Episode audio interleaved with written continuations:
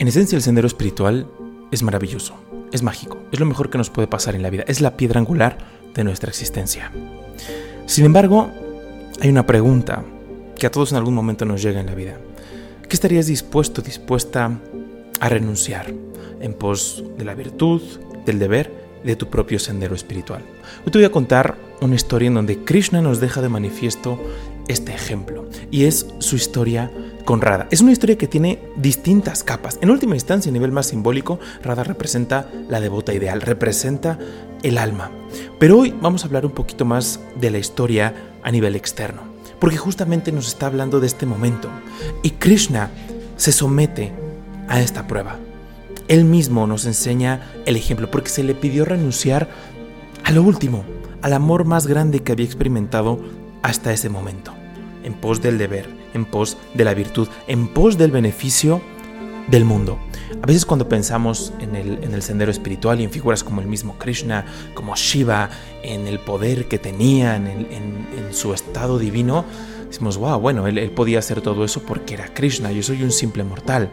Pero de igual forma se someten a sí mismos a pruebas titánicas, que muy poca gente, pienso yo, estaríamos dispuestos a, llegar a esos grados tan elevados de renuncia. Decir, si yo por, yo por toda esa gente renunciaría a esto. Son muy pocos, son los auténticos héroes, los auténticos titanes espirituales. La historia es una maravilla. Empieza en la villa de Gokula. Krishna era un pastor, pero se dice que desde el momento en el cual Radha vio los ojos de Krishna, en ese momento se dice que su corazón estaba completamente lleno.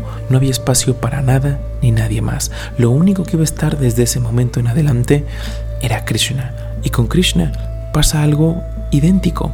Krishna incluso, a pesar de ser menor que Radha, va con sus padres, se cuenta cómo se planta ante, ante ellos y les dice que quiere a Radha como su esposa. Los padres de Krishna se sorprenden y le dicen que es imposible. Le dicen, Krishna, de entrada, tú eres menor que Radha y ella ya tiene un compromiso. Su matrimonio ya fue arreglado. Romper esos votos es algo que está alejado de la virtud. No puede ser. Sería ensuciar el honor de la misma Radha. Krishna no lo acepta. No acepta el consejo de sus padres y está decidido a que Radha tiene que convertirse en su esposa. Y aquí es muy importante ver el cambio que va a haber en la vida de Krishna porque sus padres lo mandan con los rishis, con el que se iba a convertir en su gurú y con el gurú de este, el param gurú de Krishna, Gargacharya.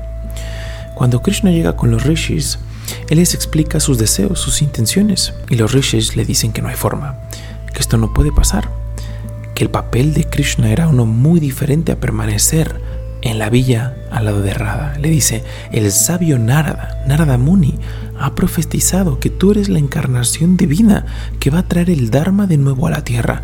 Tú eres la encarnación que está aquí para liberar a la madre, a la madre naturaleza, de toda la aflicción que le están causando los reyes malvados.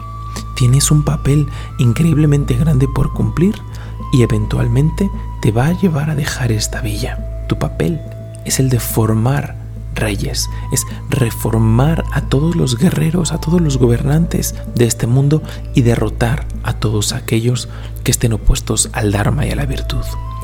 Krishna les dice a los rishis, yo no quiero salvar al mundo, yo no quiero devolver la virtud, yo soy feliz aquí, soy feliz con mis vacas, soy feliz tocando mi flauta, amo las montañas, amo la naturaleza, amo a mi gente, amo a mi rada, no me quiero ir de aquí.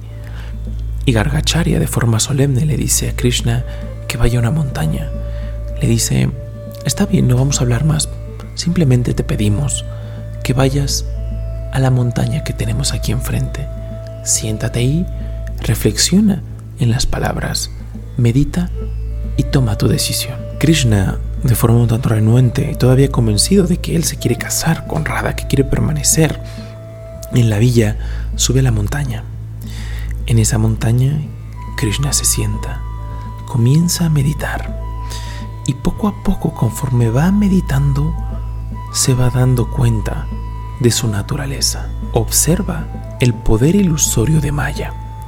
se da cuenta que cada avatar, que cualquier figura divina, cuando se manifiesta, se tiene que someter a cierto grado de ilusión, a cierto grado de engaño, porque solo de esta forma es en la que puede interactuar con sus devotos.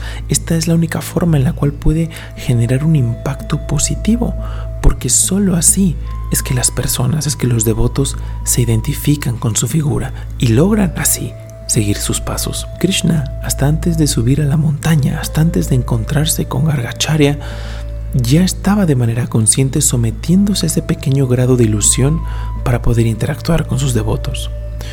Pero cuando Krishna baja la montaña, cuando termina de meditar, se ha convertido en la encarnación suprema, en la encarnación absoluta. Aquí es en donde con determinación emprende su viaje. Esto es lo que lo va a llevar a hablar más adelante el Bhagavad Gita, pero decide pasar una última noche con su gente. Los reúne a todos y hacen una fiesta, prenden una fogata y esta es la última vez que Krishna danza, que Krishna toca su flauta. Cantan y bailan durante toda la noche. Y más adelante se retira con Radha. Krishna le regala su flauta y le dice, para mí hoy fue la última vez que toqué la flauta, fue la última vez que dancé, ya no hay más flauta para mí, ya no hay más danzas para mí, ahora todo esto es tuyo, mi flauta, mi danza, mi canción, siempre estará contigo, ahora te pertenecen, siempre mi canción va a sonar contigo y desde ese momento es Radha quien ahora toca la flauta. Y Radha sorprendentemente acepta en silencio.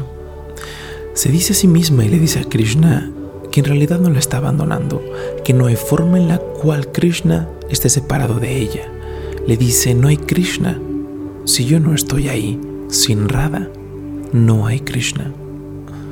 Radha sonríe y se hace a un lado.